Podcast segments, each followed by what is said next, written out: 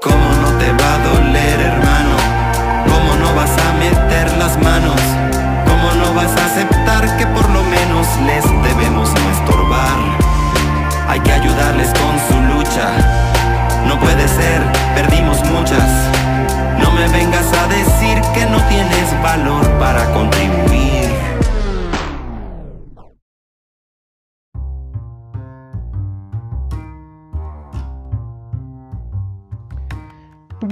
Buen día mis hermanos y hermanas Fénix, ¿cómo se encuentran el día de hoy en esta tardecita nu- nublada?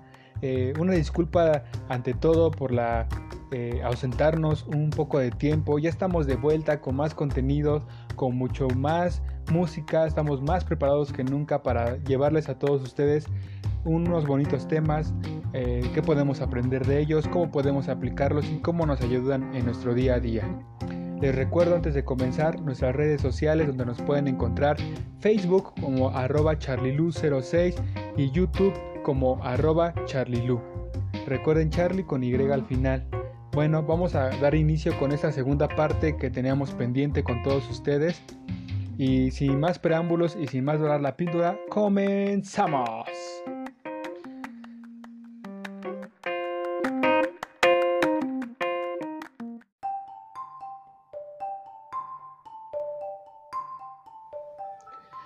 Muy bien, mis hermanos y hermanas Fénix, pues vamos a dar inicio con este capítulo, ¿cómo lo llamaremos? El capítulo 12.5, ya que es el complemento del capítulo 12.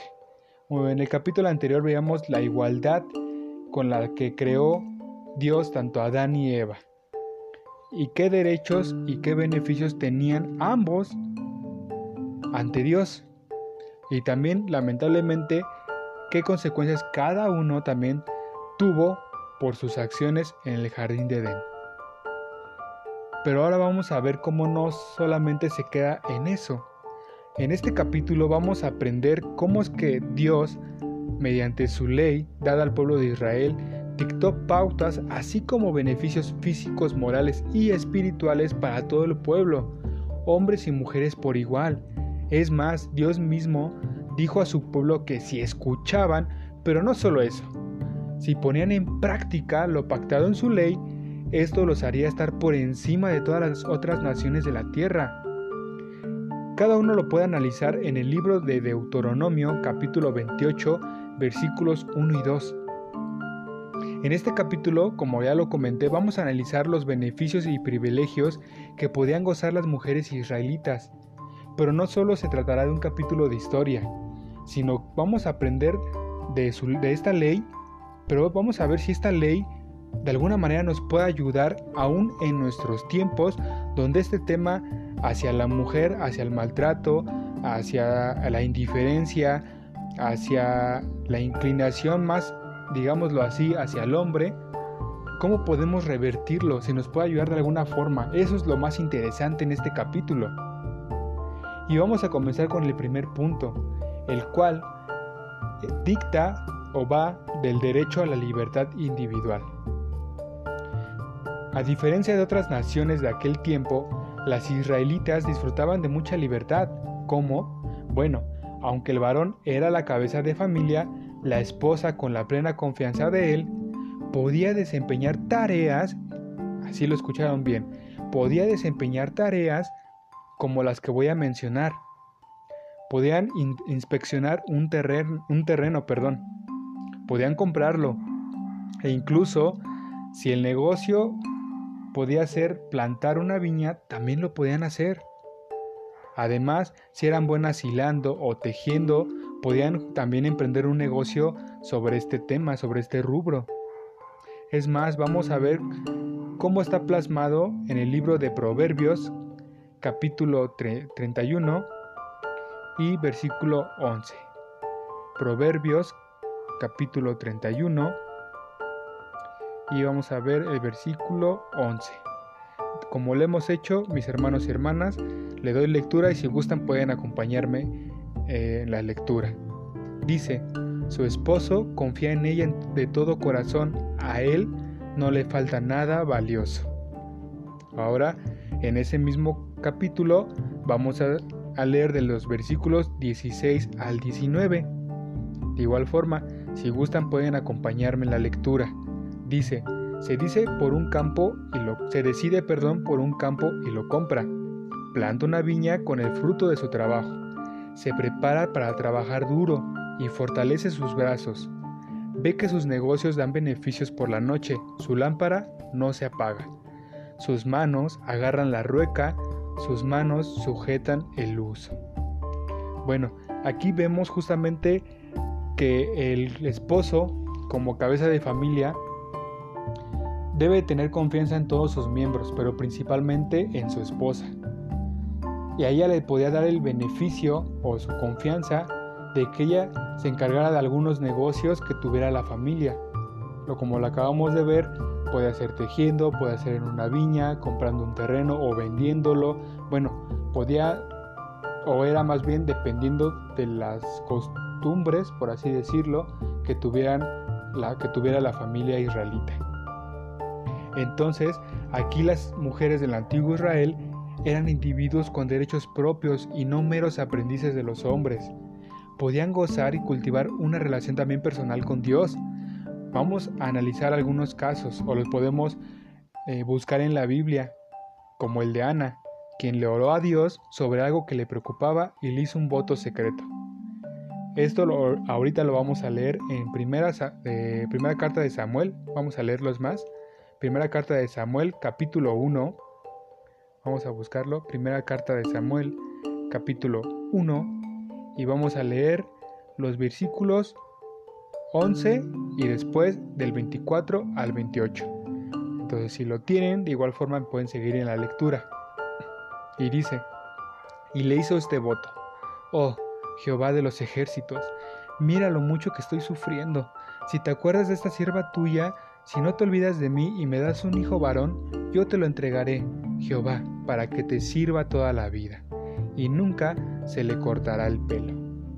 Ahora vamos, vámonos en este mismo capítulo a los versículos 24 al 28, que dicen, en cuanto dejó de darle el pecho, subió con él a Silo.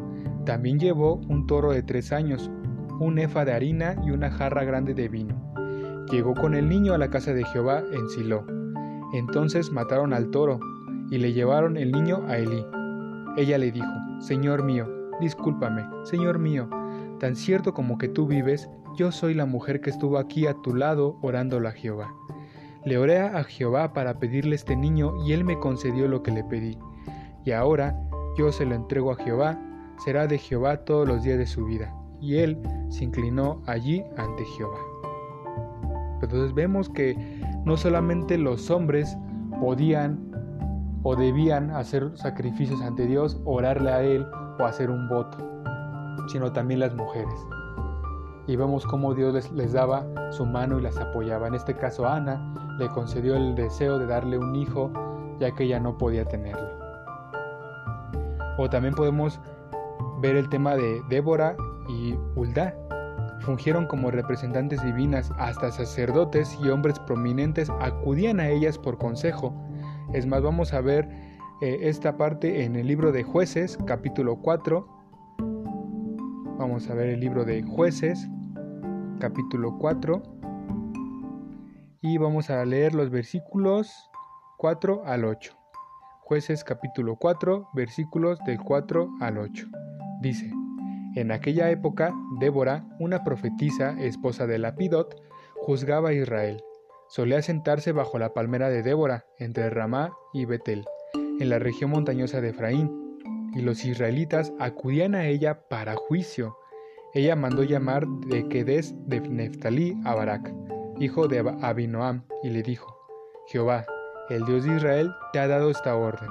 Ve, marcha al monte Tabor y lleva contigo a diez mil hombres de las tribus de Neftalí y Zabulón.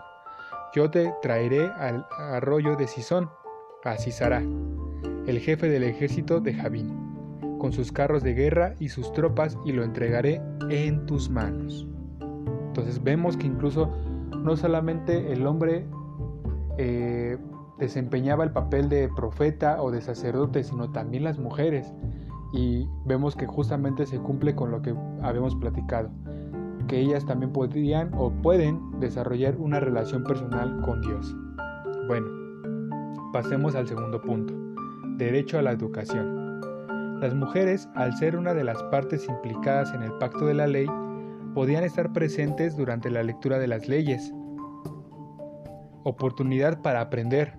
Vamos a verlo cómo está plasmado en el libro de Deuteronomio, capítulo 31, y vamos a leer el versículo 12. Dijimos Deuteronomio, vamos a leer el capítulo, dijimos cuál? 31 y capítulo 12. 31 y capítulo 12. De igual forma, le doy lectura y me pueden seguir con ella. Dice, reúne al pueblo, a los hombres, las mujeres, los niños y los residentes extranjeros que están en tus ciudades, para que escuchen y aprendan y para que teman a Jehová su Dios, y se aseguren de cumplir todas las palabras de esta ley. Vaya, ahí dice, reúne al pueblo. ¿A quienes? A hombres, mujeres, niños y residentes extranjeros. O sea, que no había excepción alguna. Todos podían acudir a estas reuniones, en, ya sea en las sinagogas o tal vez en casas eh, particulares, donde se practicaba o platicaba más bien sobre eh, la palabra de Dios y todos debían aprender de ella. También las mujeres israelitas podían recibir preparación para ciertas facetas de la adoración pública. Asimismo, podían llegar a desempeñar servicio organizado en el tabernáculo y cantar en el coro mixto. Esto como lo vimos anteriormente, ¿verdad? Que no solamente los hombres podían desempeñar el, el papel de sacerdotes o profetas. Cabe mencionar que muchas de las israelitas sabían cómo llevar un negocio próspero, las, madres podían contribuir a la educación de los hijos hasta su etapa adulta. Es más, vamos a leerlo en el libro de Proverbios capítulo 31. Ayudan a buscarlo, Proverbios capítulo 31 y vamos a leer el versículo 1 que dice, las palabras del rey Lemuel, el mensaje de peso que su madre le dio para instruirlo. Oh hijo mío, ¿qué puedo decirte? ¿Qué diré, hijo de mi vientre? ¿Qué diré, hijo de mis votos?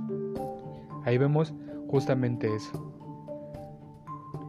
Que la diferencia a otras naciones, donde no solo el hombre podía educar a, los hijos, sino también la mujer podía contribuir en este papel. Y aquí les dejo una pregunta de tarea. Si aún en nuestros tiempos aplicáramos lo analizado anteriormente podríamos hacer un mundo mejor o tal vez no podríamos hacer un mundo mejor, tal vez podríamos contribuir a que sea un mundo mejor. Bueno, pasemos al tercer punto. Derecho al respeto. La mayoría conoce este mandamiento. Honra a tu padre y a tu madre. Pero el rey Salomón lo reforzó con lo siguiente. Vamos a leerlo en Proverbios capítulo 1, Proverbios capítulo 1 y versículo 8. Ahí mismo estábamos en ese libro, Proverbios capítulo 1, perdón, y versículo 8. De igual forma lo leo para todos ustedes con mucho cariño. Dice, escucha, hijo mío, la disciplina de tu padre, y no abandones las enseñanzas de tu madre. Entonces, no solamente el varón podía incluirse o desempeñar el papel de educar a los hijos, sino también la madre, ¿verdad? La ley regulaba con detalle el trato con personas del sexo opuesto y manifestaba gran respeto por las mujeres. Vamos a leerlo en el libro de Levítico, capítulo, vamos a leer Levítico capítulo 18 y vamos a leer versículos del 6 al 9. Vamos a buscar Levítico, que es el tercer libro de la Biblia. Dijimos que es el capítulo 18 y vamos a leer versículos 6 y 9. Dice, que ninguno de ustedes se acerca a uno de sus parientes cercanos para tener relaciones sexuales. Yo soy Jehová. Y dice el, versículo 9, no tengas relaciones sexuales con tu hermana, sea la hija de tu padre o la hija de tu madre sea que haya nacido en la misma casa o fuera de ella. Ahí vemos que de alguna forma invitaba a Dios no solamente a que hubiera o evitáramos las relaciones entre la, las personas de la misma familia, ¿verdad? Sino que al final del día no se viera a la mujer como, como un objeto sexual o como una persona con la que podíamos jugar de cierta manera y decir, bueno, pues como es mi hermana, tiene que obedecerme o tiene que hacer lo que yo le pida. Y no, no era así, ¿verdad? Bueno, vamos a leer o vamos a buscar ahora la siguiente lectura, que está en el libro de Deuteronomio. Vamos a buscar Deuteronomio, capítulo 22. Vamos a leer el versículo 25 y 26. Deuteronomio, capítulo 22 Deuteronomio, aquí está, 22. Vamos a leer versículos, dijimos, 25 y 26. bueno, de igual forma lo leo para todos ustedes. Dice, sin embargo, si el hombre encontró en el campo a la joven comprometida y la forzó para acostarse con ella, solo tiene que morir el hombre que se acostó con ella. A la joven no debes hacerle nada, ella no cometió ningún pecado que merezca la muerte. Este caso es igual que el del hombre que ataca a su prójimo y lo asesina. Vaya, ¿verdad? ¿Qué clase de protección le estaba dando Dios a las mujeres? Tal vez ahora la ley, tan lamentablemente distorsionada, aun cuando el hombre ataca a la mujer, increíblemente hay una, una inclinación hacia el hombre. O se culpa a la mujer por lo que le pasó. ¿no es verdad? Pero vemos que podemos aprender de aquí algo muy bueno. Que solamente el que cometió el pecado, que cometió el crimen, es el que debe de pagar. Y la parte afectada es la que debe de tener el apoyo, eh, la empatía y el respeto por lo que le sucedió. Vaya, la verdad que ahora que se lo platico a ustedes, me sorprendo mucho más de la sabiduría y el conocimiento que tiene Dios y que gracias a su, a su palabra lo podemos aprender. Incluso Dios les recordaba a los hombres que debían tener muy en cuenta los límites físicos y biológicos de la esposa o de la mujer. Ahora vamos a leerlo en Levítico capítulo 18 y vamos a ver el versículo 19. Levítico 18, capítulo 18 y el versículo 19 que menciona. No te acerques a una mujer para tener relaciones sexuales con ella mientras sea impura debido a su menstruación. Lo mismo, ¿verdad?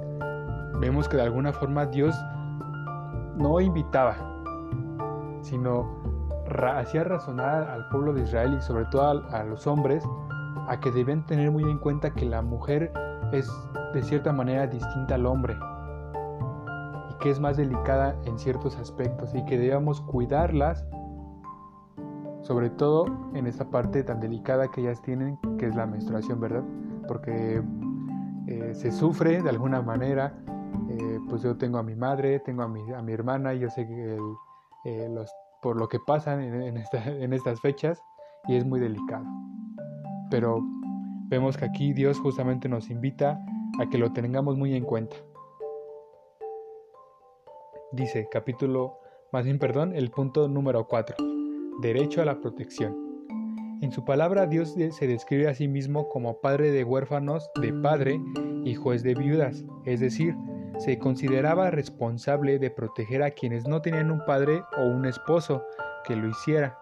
Vamos a leerlo en el libro de Salmo, capítulo 68 y el versículo 5. Vamos a leer el libro de Salmos, capítulo 68 y versículo 5. Si me gustan seguir la lectura, vamos a darle. Dice, Padre de huérfanos y protector de viudas, es Dios en su santa morada. Y vamos ahora a complementarlo con Deuteronomio capítulo 10, versículo 17 y 18. Vamos a leer Deuteronomio mencionamos que es el capítulo 10 y versículos 17 y 18, que menciona, porque Jehová su Dios es el Dios de dioses y el Señor de señores, el Dios grande, poderoso e imponente, que no, vuelvo a, mencionarlo, que no trata a nadie con parcialidad ni acepta un soborno. Vaya, ¿verdad? Y es verdad, lo que hemos ido leyendo, lo que hemos ido estudiando, compacta muy bien con lo que acabamos de leer, ¿verdad? Que Dios no es, que Dios no es un Dios que sea parcial, que no acepte un soborno o que podamos incluso engañar. ¿Qué podemos aprender de ello? Instituciones, ¿qué podemos aplicar en nuestras leyes? ¿Qué podemos aplicar en las situaciones delicadas en las que se, asesina a alguien, se le roba a alguien? Vaya, podemos aplicar muchas cosas, ¿verdad? Los invito a que analicemos y con mucho discernimiento analicemos estos puntos. Ya, bueno, vamos a poner un ejemplo en este punto de derecho a la protección. En cierta ocasión en que la viuda de un sacerdote se vio en aprietos por culpa de un acreedor injusto, Dios hizo un milagro para que ella pudiera sobrevivir. Otro ejemplo en este punto son las hijas de Zelofejat. Cuando el pueblo de Israel todavía se encontraba caminando por el desierto, su cabeza de familia falleció sin dejar un descendiente varón. Entonces sus hijas solicitaron una posesión en la tierra prometida. Dios se los concedió pues mandó a Moisés lo siguiente, que está en Números capítulo 27 versículos del 1 al 8. Dice, debes darles la posesión de una herencia en medio de los hermanos de su padre, y tienes que hacer que la herencia de su padre pase a ellas. A partir de ese momento, las mujeres israelitas pudieron recibir una herencia de sus padres y dejárselas a sus descendientes. Y no solamente varones, vemos que Dios de alguna manera rectifica las cosas y también es un Dios de mente abierta, por así decirlo, y de corazón abierto, ¿verdad? Porque no solamente dijo, ah, bueno, pues yo ya te había dicho que los varones solamente son los que pueden recibir de esta herencia. ¿no? En ese momento en que vio el sufrimiento de alguna manera, la tristeza de las hijas de Zelofejat, le mandó a Moisés, bueno, les voy a dar, o tienes que darles una herencia a ellas y la herencia que era de su padre debe de pasar a ellas. Creo que son cuatro puntos de los cuales podemos aprender mucho, ¿verdad, mis hermanos y hermanas Fénix? Y me gustaría extenderme un poco. Ya concluimos con este capítulo 12.5. Pero quiero cerrar con la siguiente reflexión. Como podemos ver, la ley de Israel concedía una posesión honorable a las mujeres y fomentaba el respeto por sus derechos. Ya lo mencioné, lamentablemente el judaísmo, y me atrevo a decir que la mayoría de la humanidad, se dejó influir por diferentes culturas, creencias y pensamientos, como la cultura griega, quien consideraba inferior a la mujer. En el siglo 8 antes de nuestra era, el poeta griego Hesiodó culpaba a las mujeres por todos los males. En su obra Teogonia hablaba de la más perniciosa raza de mujeres el más cruel azote que existe entre los hombres mortales. Claro, con el paso del tiempo se creó una gran desconfianza hacia la mujer. En tiempos de Jesús, su acceso al recinto solo se limitaba al atrio de las mujeres. Solamente recibían educación los varones y ya se sentaban aparte en las sinagogas las mujeres. En el Talmud se citan las palabras de cierto rabino, que dice, todo el que instruye a su hija en el Torah, o sea la ley, es como si la instruyera en cosas frívolas. Vaya. Así pues, al transmitir una visión distorsionada de la opinión divina acerca de la mujer, los líderes religiosos judíos inculcaron en muchos hombres el desprecio por las mujeres. Al punto que quiero llegar con lo anterior, hermanos y hermanas, es que creo yo, y tal vez a algunos no les guste, ha llegado el momento de reflexionar y generar un cambio. No podemos seguir viviendo bajo ciertas creencias o prácticas como el, famoso patriarcado que solo busca beneficiar a una sola parte. Acabamos de ver que Dios no desea eso para nosotros. Y si Él no lo desea así, ¿por qué seguimos tratando, tratándonos de la misma forma? ¿Por qué seguimos haciendo las, las cosas por el mismo camino? Es de sabios redireccionar la ruta, mejorar, evolucionar y reconocer que hemos vivido equivocados e incluso engañados. Es más, vamos a cerrar con la siguiente lectura bíblica, que está en 2 de Timoteo, capítulo 3 y versículo 16. Segunda carta a Timoteo, capítulo 3 y versículo mencionamos que es el 16. Si lo tienen en esta lectura me gustaría que me acompañaran, en verdad que me dieran seguimiento con lo que voy a leer, pues dice, toda la escritura está inspirada por Dios y es útil para enseñar, para censurar, para rectificar las cosas y para educar de acuerdo con lo que está bien. Vamos a extendernos al 17 a fin de que el hombre de Dios esté perfectamente capacitado y completamente preparado para realizar todo tipo de buenas obras. Ahí está. Así que gobiernos, países, gente, eh, asociaciones, eh, todos me gustaría que, que nos grabáramos muy bien estas palabras. Con esto no quiere decir que deban de arrepentirse y deban volver a Dios, no, porque creo que así como hay gente que respeta lo que yo estoy enseñando o lo que se está enseñando por medio de la palabra de Dios, también habrá gente que tal vez no lo crea y también es respetable. Pero lo vimos, Dios es un Dios justo, un Dios que se atreve incluso a rectificar las cosas, que aunque es perfecto, Él podría caer en la, en la conclusión de decir, pues bueno, yo soy Dios, yo te creé, ¿por qué yo tengo que cambiar? No, ¿verdad? Él, es el, él nos está poniendo el ejemplo de que se puede cambiar, de que se puede eh, evolucionar y que podemos hacer mejores las cosas. Así que si contribuimos de la mejor forma podemos ser factores de cambios. Como voy a usar la porra que se usa muy frecuentemente en los partidos de la selección mexicana. Sí se puede, sí se puede, ya lo vimos con un claro ejemplo, Dios que está dispuesto a escucharnos y decir, ok, te equivocaste, pero puedes volver a hacer mejor las cosas. Te equivocaste, pero puedes aprender. Te equivocaste, pero puedes rectificar. Bueno, mis hermanos y hermanas Fénix, me despido. Espero que les haya gustado este capítulo. Espero que lo puedan compartir con toda la gente que eh, crean que lo necesite, que crean que le pueda ayudar. De eso se trata este capítulo, que no solamente nos quedemos nosotros con el conocimiento que absorbimos o que vamos estudiando, sino que también lo compartamos, que nos atrevamos a hablar, a alzar la voz y también a ver las cosas desde un punto de vista totalmente diferente. Y bueno, como en todos los capítulos, mis hermanos y hermanas Fénix, les dejo una canción que espero les guste. Eh, va a ser la misma canción con la que cerramos el capítulo 12, con el rapero Aquilamar, que se llama Ellas espero que les guste y espero que podamos seguir haciendo y seguir aprendiendo todos, de todos un poco. Les mando un abrazo. Se despide Charlie Lu.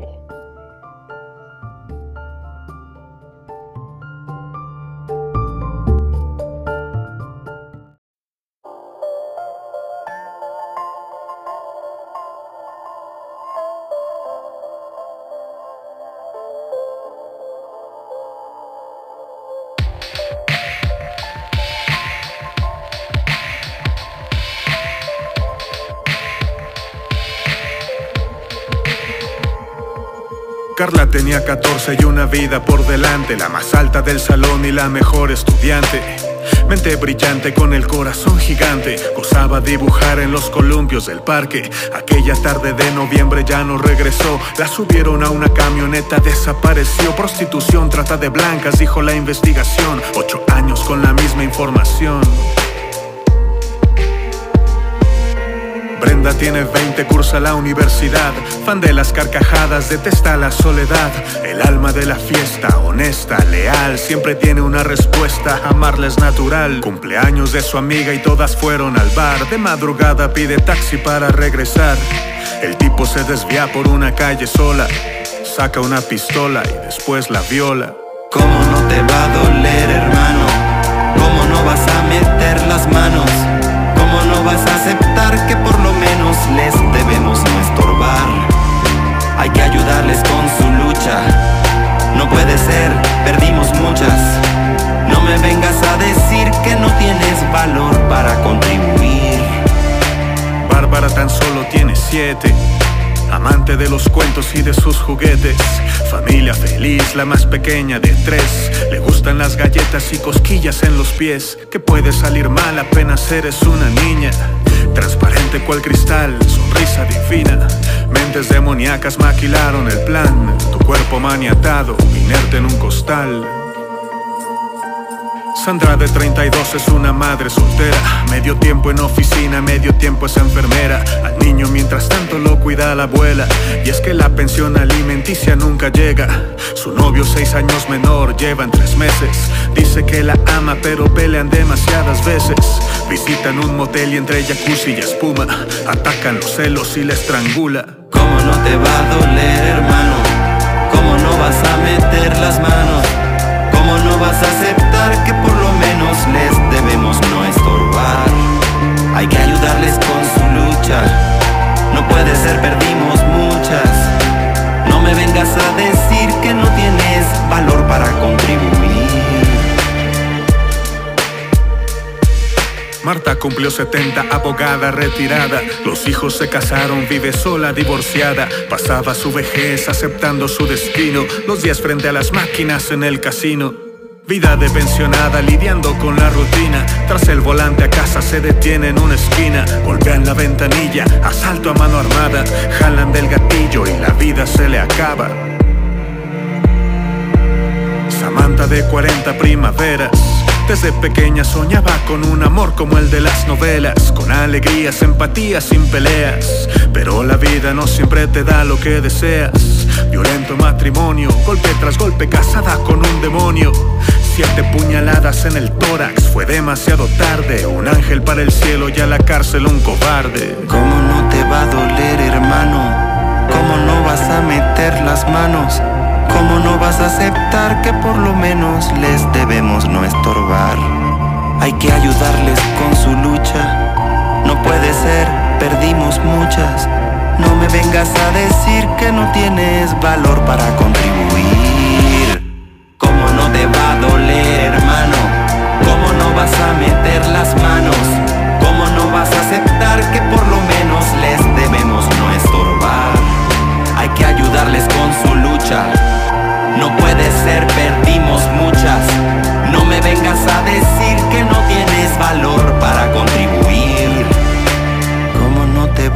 Hermano?